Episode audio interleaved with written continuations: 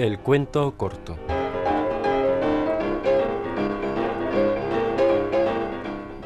Entre mis versiones de cómo perdió el brazo don Ramón de Valle Inclán, las hay inventadas.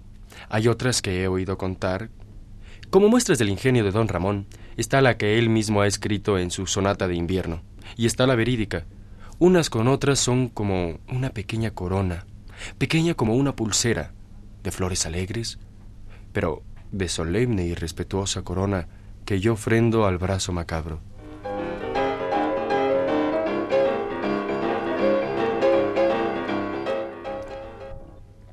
Barvé d'Oreville. Un día le escribió a don Ramón, aquel prócer de las letras, aquel verdadero emperador de Francia que se llamó Barvé d'Oreville, y a quien él admiraba tanto que había llegado a ser su discípulo en el gesto, en la anécdota y en la novela. Si viniese usted a París, decía uno de los párrafos de aquella carta, yo le recibiría en mi palacio y le prepararía la alcoba en el salón de las lunas venecianas que reproducirían su figura tantas veces como merece ser reproducida en la popularidad.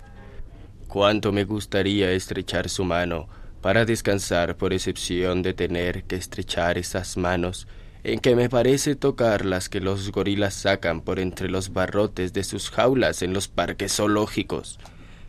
Don Ramón en aquella sazón era pobre y no pudiendo ir a París con el lujo que su alcurnia requería, pero deseoso de tener el honor de estrechar la mano que le ofrecía desde allí su magnífico maestro, se cortó el brazo y lo embaló en una caja hermética en la que escribió como dirección Barvé d'Oreville, París.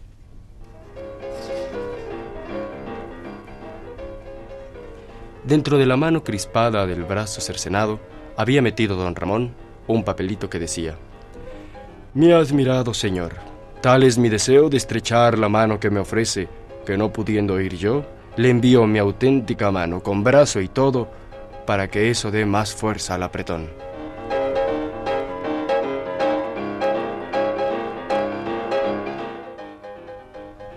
El hambre del hidalgo. Estando don Ramón en su gran palacio del norte, un día se presentó en su despacho cari acontecido y apurado, el viejo ayuda de cámara, siempre vestido con un gran casacón bordado en oro y con los escudos bordados en colores en los faldones y en las solapas de gran pico.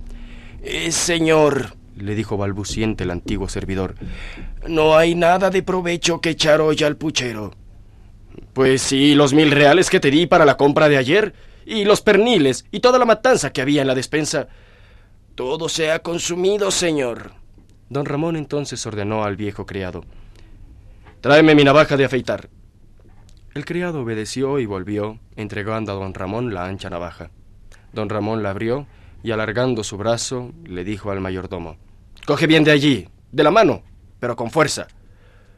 Y dándose un tajo junto al hombro, separó su brazo del tronco y dijo, Echa eso al puchero.